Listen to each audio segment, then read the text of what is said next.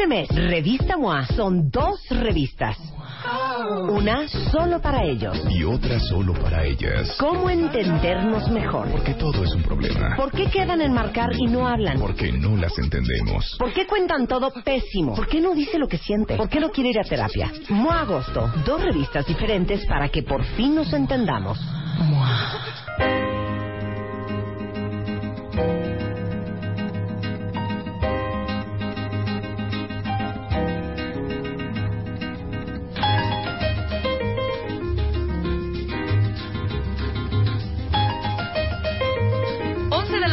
Con 32 minutos. Ya está aquí Ana Teresa Abreu, gastroenteróloga y- del Hospital Ángeles, que siempre ha sido nuestra gastroenteróloga de cabecera. Y vamos a platicar de todo acerca de los gases. ¿Hasta dónde es normal tanto gas? No, bueno. Cuando tanto eructo, tanta grura, tanto retortijón y gas, deja de ser normal. ¡Ojo! Señales de alerta que urge ir a marcarle a Ana Teresa y decir, oye, estoy teniendo estos problemas. ¡Qué horror, oye! ¡Qué espantoso! A ver, es que yo no... yo quiero empezar con esta pregunta, mi querida Ana Teresa. A ver, Bueno, es normal echarse un gasecillo, por supuesto. ¿no? ¿Por arriba o por abajo? Por- y, y- y eructar, ¿no? Es no- totalmente normal. Por supuesto. ¿Cuántos gases por día son aceptables? Eh, flatulencia. Flatulencia, pues sí. Eh, aproximadamente entre 20 y 30, 35 expulsiones o emanaciones de gas. 30, 35, que no creo que nadie las esté contando, ¿verdad? No, nadie, nadie, nadie, nadie hace caso Ajá. habitualmente. Pero sí, lo normal es que tengamos esa, esa, esas expulsiones. Esto es secundario. Nosotros deglutimos, pasamos aire, tragamos aire siempre que comemos, cuando hablamos, si estamos chupando una paleta, si estás fumando, si estás masticando chicle, más lo que comemos pasa, pasa al estómago. En el estómago se queda un poco de aire, sobre todo si hacemos una comida. El primer escenario de gas es que lo eructes. Ok. Eso es normal. Nosotros culturalmente no tenemos este aceptado esta situación del eructo. El, eh, por ejemplo, la cultura árabe es muy común de que manifieste su satisfacción, eh, inclusive cuando, cuando es invitado, es, manifiesta en una mesa la satisfacción de decir voy a eructar como agradecimiento de estoy satisfecho, estoy y- pleno, ajá. claro, y muchísimas gracias. Entonces, eso sucede casi siempre después de hacer una comida, cuando el volumen es, es, es grande, porque se queda en el estómago y se libera ese poco de gas. Pero el gas intestinal, ese es parte del gas que viene desde el estómago hacia el intestino, más los gases que hay en la circulación sanguínea, más los gases que producen tus bacterias, más la fermentación eh, secundaria a, a- a este trabajo de las bacterias. Entonces Entonces, es un trabajo multifuncional. claro, el gas tiene muchos, muchos orígenes. Ajá. Y en ese proceso de tránsito, que el tránsito es normal, va, va a haber un momento en el que van a llegar hasta la parte más final del, del, del colon, que es el recto y el sigmoides, y pues va a haber, a veces se acumula y tú lo expulsas. Claro. Ahora, dame el intervalo. O sea, ¿De qué de comes? uno, de- no, de uno, del de la mañana, pues al siguiente. ¿Cuánto tiempo entre uno y otro? No lo sé. ¿No hay? O sea- Te voy a decir por qué, porque es muy variable. Porque hay gente que sí es como muy metralleta, se avienta uno y a los tres segundos otro y luego Ajá. en los siguientes cinco minutos. Que puede echárselos como a voluntad. O sea, que puede decir, mira, y se lo echa. Pero eso no es bueno. Sí. Creo que forzar, Eso- forzar el- la flatulencia no es bueno. O el eructo igual.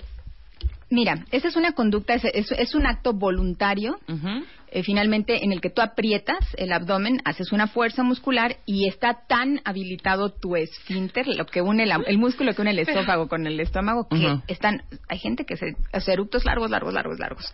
El problema de No, hacer pueden esto, decir hasta una marca. O sea, Sí. yo me acuerdo que tenía una amiga que decía la marca completita, no, de este refresco de cola. Ah. ¿Sabes? Decía, ah, ah, ah. Cantado. Sí, cantado. Eh, esto, bueno, realmente habla de que tienen mucho, mucha capacidad de, de, de tener aire, de mucha distensión en el estómago y que además vencen finalmente la fuerza de, de, este esfínter esofágico inferior y son eructadores grandotes. O sea, Ajá. estos, estas personas habitualmente o tienen un defecto de hernia yatal, un defecto anatómico, Ok. Eh, o tienen un esfínter muy laxo y tienden Laxo es flexible, aguado. Entonces tienden a tener más enfermedad por reflujo. O sea, curiosamente son personas que a lo mejor esto es una situación chistosa, pero del trasfondo es Sí, o que sea, ya cuando están- les están- preguntas, ya cuando los ves sí así, tienen les dices, una- oye, un problemita. tienes reflujo y entonces empiezas a interrogar reflujo y te dicen, no, bueno. O las personas que llegan al doctor, es que tengo mucho eructo. ¿Cuántas veces eructa al día? Pues dos o tres veces casi siempre después de comer es normal. Ok. Se acompaña de regurgitación. En cambio, si estás eructando todo el día y sientes que sube el líquido o que, o que estás como un dragón, ese eructo ya no es normal. Ok. Entonces, la diferencia entre que sea uno, en, hablando del intestinal, de los que expulsamos por ano, de la flatulencia, pues, si, si es uno, si son 30, realmente ese margen es eh, muy relativo porque depende de qué comiste. Si fue muy fermentable, depende más de la dieta. Si comiste mucha fibra soluble, fibra insoluble, em, si huelen, esa es una pregunta muy, muy. Hay unos muy- que huelen como a huevo. Sí, por supuesto. ¿No? Depende de qué tanta fermentación haya habido y del, incluso del tránsito intestinal. Eh, si huelen o si no suenan también, Claro. es distinto. Eh, nosotros, ¿qué expulsamos? Si te digo que pasamos aire, por supuesto, en mínimas cantidades pasamos oxígeno. Ojalá todo, todo fuera oxígeno, pero no es así. Después, eh, en proporciones, expulsamos dióxido de carbono, hidrógeno muy poquito, metano, que puede ser hasta 26%. Ujú. Oye, Eh, bastante. Bastante. Y, pero lo, lo, lo que más puede ser este nitrógeno hasta 86%, Ujú. después hidrógeno y lo, y, y lo menos que expulsamos, por supuesto, es oxígeno. Pero esos son los gases que tenemos en el intestino. Sí, que tienen que salir forzosamente Si por alguien un tiene lado. muchísimo más gas metano en vez de ese 26%, llega a, ra- a rangos mayores, pues son personas que más se distienden y te dicen, oye, el gas que expulso a veces ni siquiera suena y, y huele muy mal.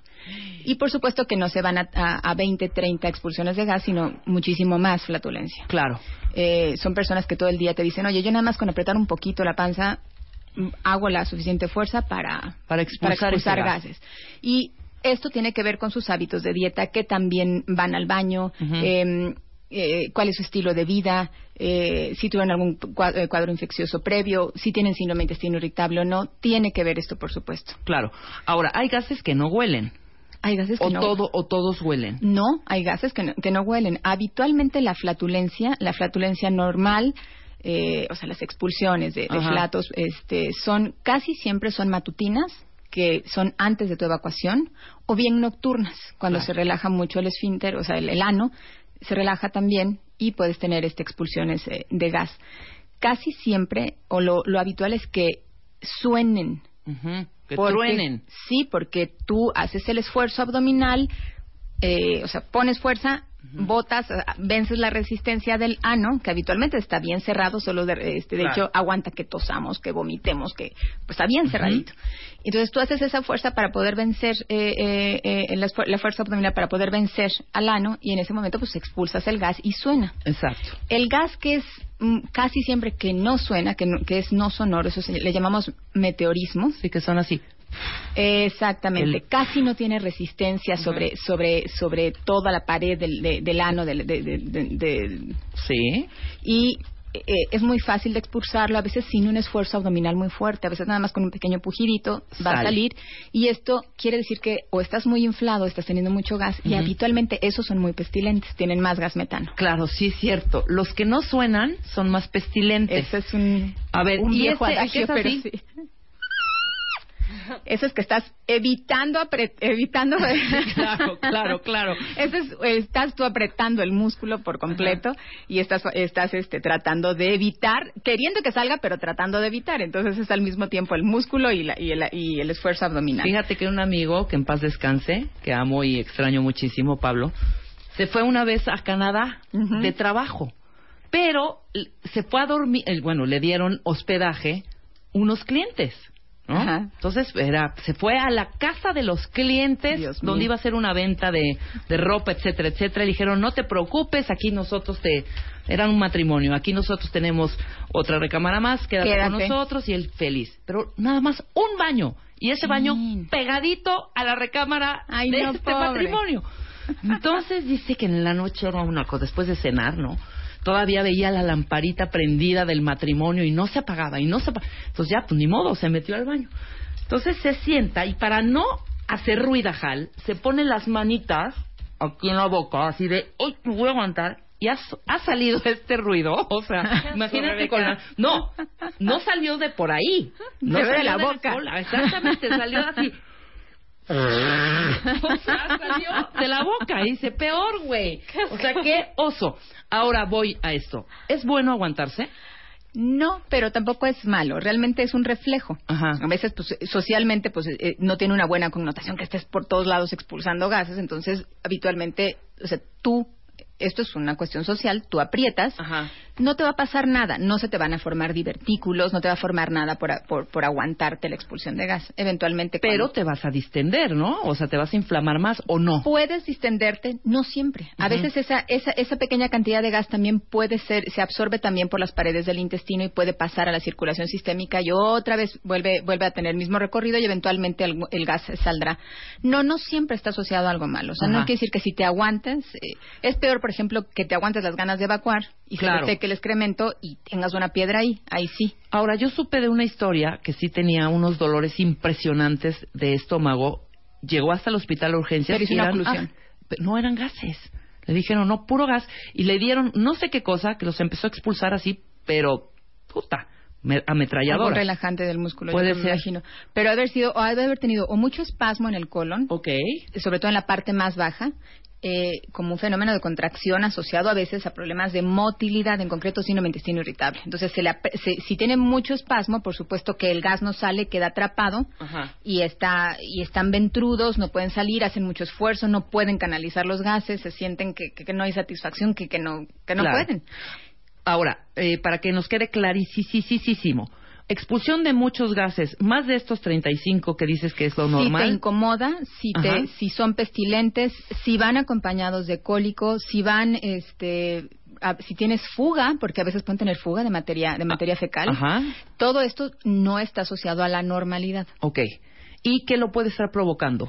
Puede estarlo provocando, bueno, desde cosas funcionales, el famoso síndrome intestino irritable, mal llamado colitis, pero Ajá. síndrome intestino irritable puede estarte ocasionando que tengas un desequilibrio en la población de tus bacterias, algo que le llamamos disbiosis, que tengas más bacterias que fermentan todo lo que comes, desde un terrón de azúcar Claro. hasta el- los carbohidratos que hay en cereales, en frutas, en harinas, en verduras, lo fermentan en alcohol, lo fermentan mucho y entonces están muy este muy flatulentos o también eructan mucho. El gas también va a salir puede salir por por, por a manera de eructos. Ajá.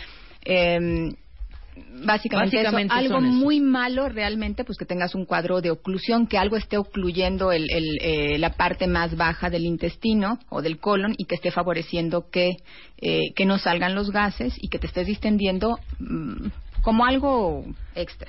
Pero básicamente que tengas muchísima fermentación. Eso es. O que y tengas un- alteraciones en la Y hay un motilidad. tratamiento y puedes, Claro. puedes eh, Sí. llegarse a normalizar. Claro, pues, esta disminuye, puedes disminuir la producción de gas tanto en tanto en, en intensidad de olor como en eh, la magnitud de número de número de Sí, claro, porque yo me imagino que sí debe de haber un- algún momento en, en la vida de los cuentavientes y de nosotros mismos en donde sí es ya muchísima la expulsión de gases. A ver que me digan, ábrense ábrense cuentavientes.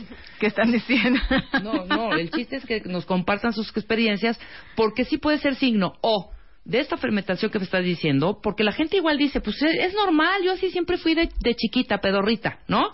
Hay Pero gente no. que dice toda la familia es así y no, realmente es que lo que cómo, cómo come la familia, qué es lo que hacen, si tuvieron algún cuadro infeccioso todos, si tuvieron una super- un, un cuadro de diarrea, Claro. todo esto puede generar. Por ejemplo, es muy común que te digan la- la- las personas, los pacientes, es que no serán parásitos porque tengo muchos gases Sí, y no me serán inflo". bichos, no serán exacto. bichos. ¿Y? ¿Y? realmente no.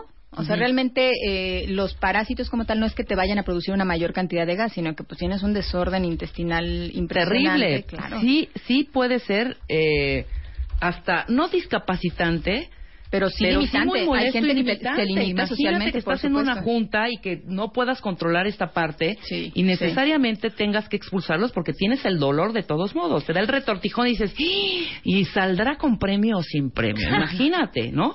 O sea, sí Otra- pongan atención, no nos estemos carcajeando porque sí, sí, sí es tema serio, ¿eh? Otra cosa que está relacionada con el gas intestinal son los ruidos intestinales. Hay gente que te dice lo mismo, eh, Rebe. Ajá. Oye, es que no es posible, estoy en una junta y es un ruidero el que tengo en la panza y estos, estos, eh, estos ruidos intestinales realmente son normales, son parte de, de lo que tenemos en el intestino, que es como un marcapaso, que se llama complejo mayor migratorio, que le da la orden al, al, al- al músculo, decir, muévete, expulsa gas, expulsa aire, di- digo, este, in- eh, excremento, muévelo, muévelo, muévelo para estar sacándolo. Claro. Entonces, eh, Es normal, sí, siempre y cuando, volvemos a lo mismo, no sea limitante, no esté acompañado de dolor, eh, pero sí es normal que de repente tú mismo digas, estés solo y de repente escuches un Sí, pequeño, una- un una pequeño ruidito, es ahí. normal, eso es normal, pero que esté siendo muy intenso, muy limitante, vuelve a ser un trastorno de motilidad o, de- o del movimiento intestinal que a lo mejor hay que tratar de fondo. Que a lo hay que mejor revisar y espasmo también hay tratamiento. Claro que hay tratamiento. Perfecto, maravilloso. Las agruras malditas. ¿Qué causan las agruras, María Teresa? Ana Teresa, María Fíjate Teresa. que Ana Teresa. Aunque no lo creas, Ajá. es normal tener reflujo.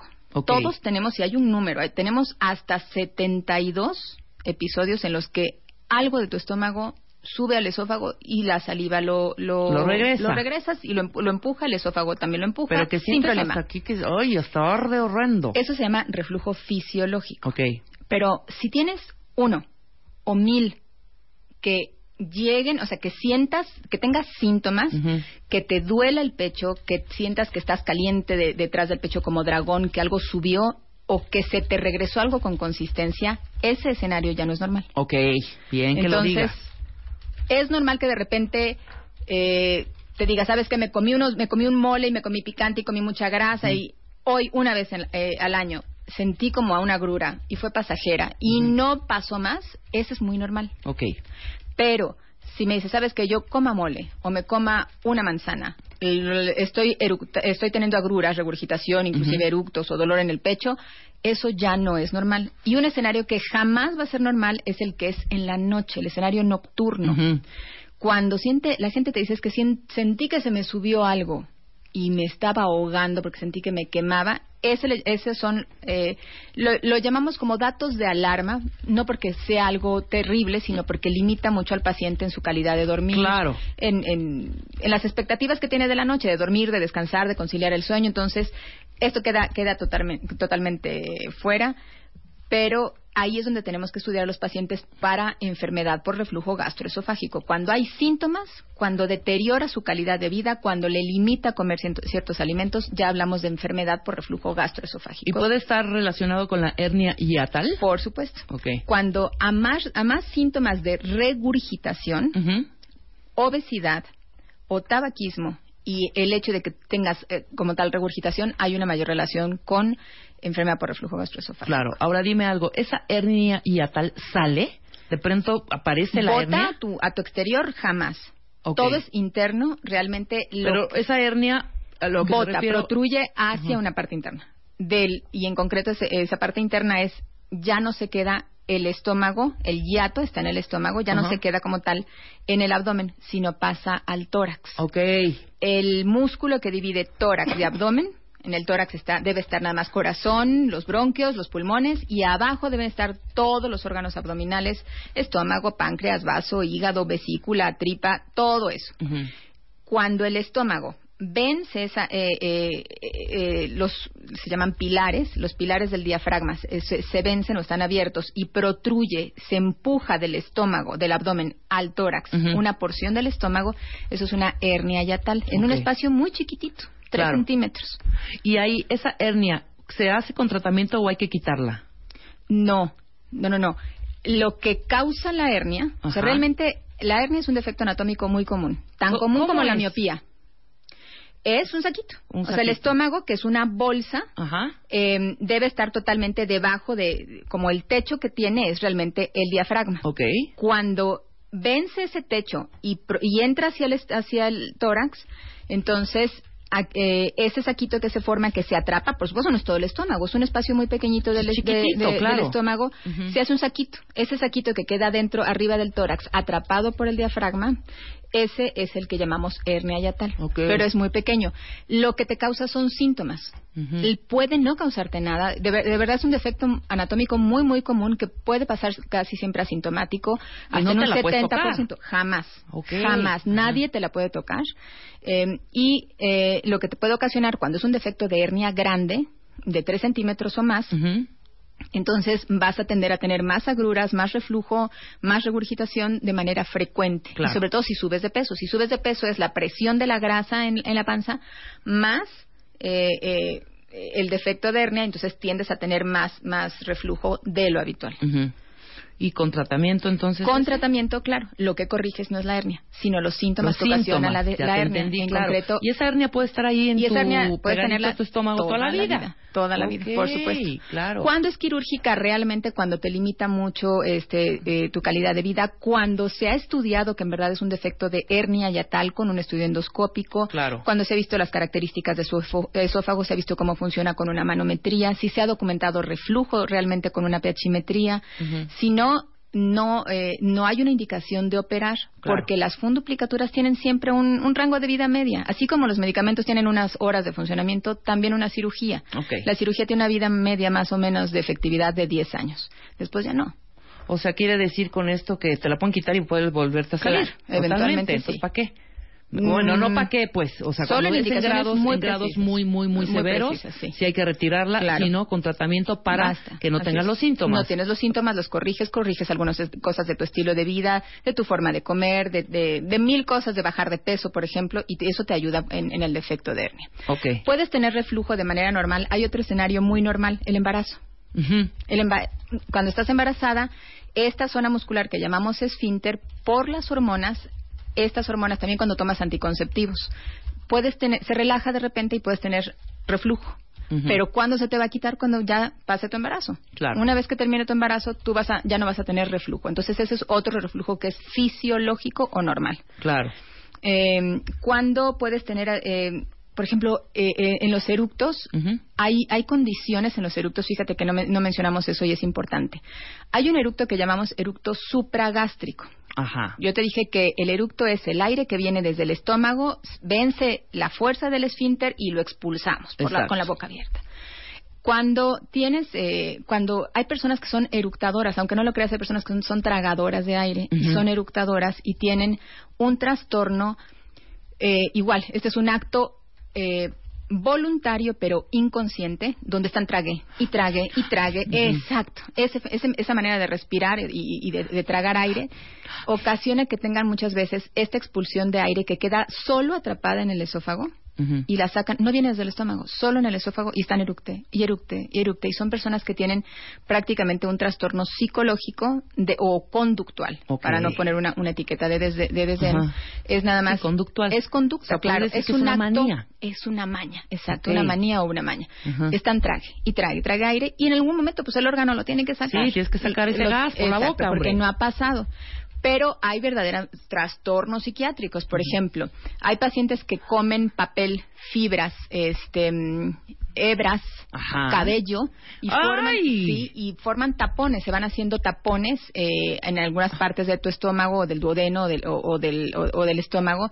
Y esto puede favorecer que se haga como un que se pegue a las paredes Eh, ya el, el estómago no tenga esa capacidad de apretarse y de, su- de- de expulsar el gas. Y lo que sucede es que eh, son personas que pueden estar eructando mucho, se llenan mucho, ya no comen muy bien y lo que tienen es, a veces es un hallazgo endoscópico, se les encuentran, eh, se les encuentran estos tapones de fibras o de hebras o de cabello o de papel que se llaman besoares. Claro, claro, claro. Pero es Y- conductual Pero también. Eso, es- eso también es una conducta. Entonces, Exactamente. Ahí sí, por ejemplo, te podría decir, y esto se puede evitar, claro, o sea, si tú estás viendo que hay alguien que esté con una manía, para afuera. Sí, totalmente, quitar, por quitar ese hábito porque sí puede tener repercusiones. Eh, de resto, eh, por ejemplo, asociado al gas también puedes tener estreñimiento. Ok. Las personas que son muy estreñidas, que no han tenido un buen tránsito, que no han expulsado un pedazo de excremento, por supuesto que van a estar más inflados, más distendidos, y de repente ese taponcito de excremento que está por salir eh, va a impedir que salga el gas, pero el gas se, se, se acomoda y logra, eh, Y logra expulsar, logra, logra claro. salir. Entonces el estreñimiento también puede estar asociado, Asociado a al gas, y eh, es normal estreñirte, por ejemplo, cuando viajas, cuando no sí, tienes claro, tu ya baño. hablamos eh, muchas veces contigo también del, del síndrome del viajero. El ¿no? viajero. O diarrea o te tapas. O te tapas, ¿No? claro. Te puedes tapar, por supuesto, porque no es tu baño, no es tu horario, cambias incluso la ingesta de agua, eh, te deshidratas, dependiendo si vas a la playa o no, pero cambias tus horarios de dieta, lo que comes, la cantidad de líquido que entra, la fibra que entra y que no estás en tu baño. Perfecto. Mira, hay una serie de preguntas importantísimas. Yo creo que hacemos una pausa, contestamos unas cinco o seis y las demás, háblenle a Ana Teresa, que ahorita va a dar sus datos regresando del corte, hagan una cita y que les haga una valoración. Eso sería Regresando del corte. Marta de Baile, transmitiendo en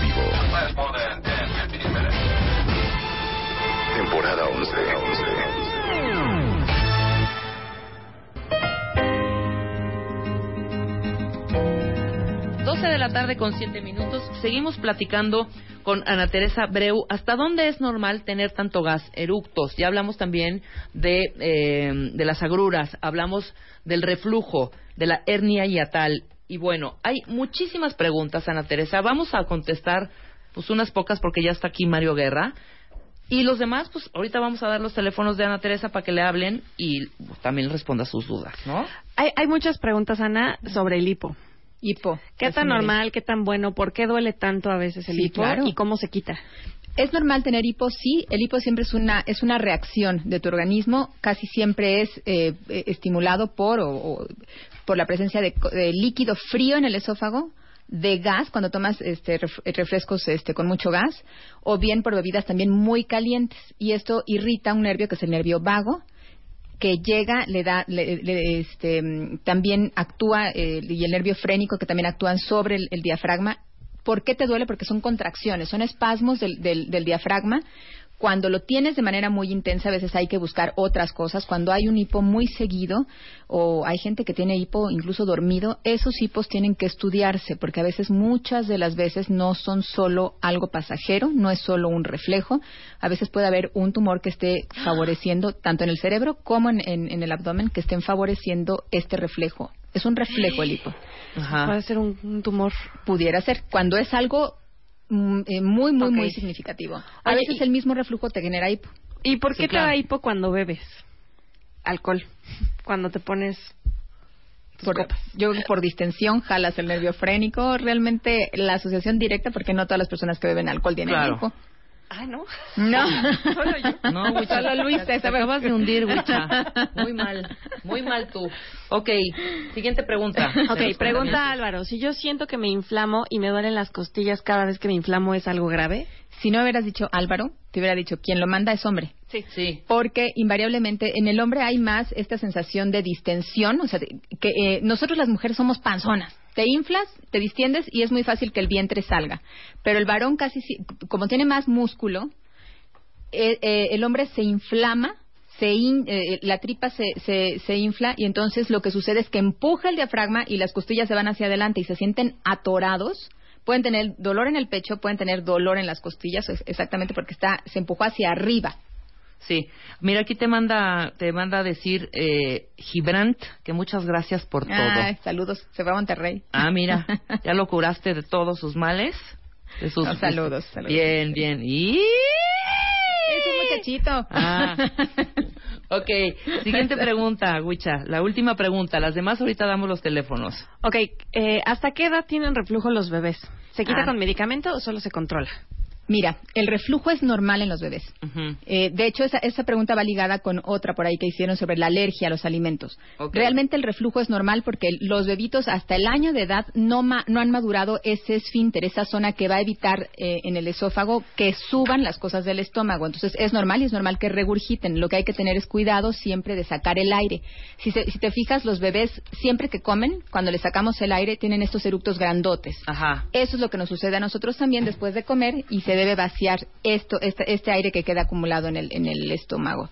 Y relación con la alergia este, a, los, a los alimentos, más que alergia a los alimentos como tal, es por la alergia a la proteína de la leche. Los niños pueden simular cualquier síntoma, de, ah, por ejemplo, de enfermedad eh, por reflujo gastroesofágico, pueden tener mucho reflujo, más de lo normal, y entonces esos niños a veces lo que tienen es alergia a la proteína de la leche.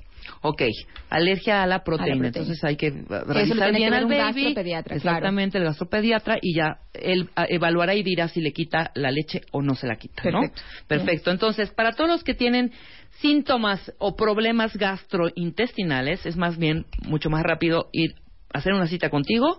Estás en el Ángeles del Pedregal y el teléfono de su consultorio es 5652-2231. Ya estamos tuiteando ahorita la, la información. Ángeles del Pedregal, ¿sigues en el primer piso, en la planta baja? No, 500 consultorio 501 de la torre principal. Ok, en el consultorio 501 está Ana Teresa, pero échenle una llamadita 56 52 22 31. Te agradezco Gracias, muchísimo, Ana Teresa. gracias. Nosotros hacemos una brevísima pausa, chiquititita, ya está Mario Guerra aquí.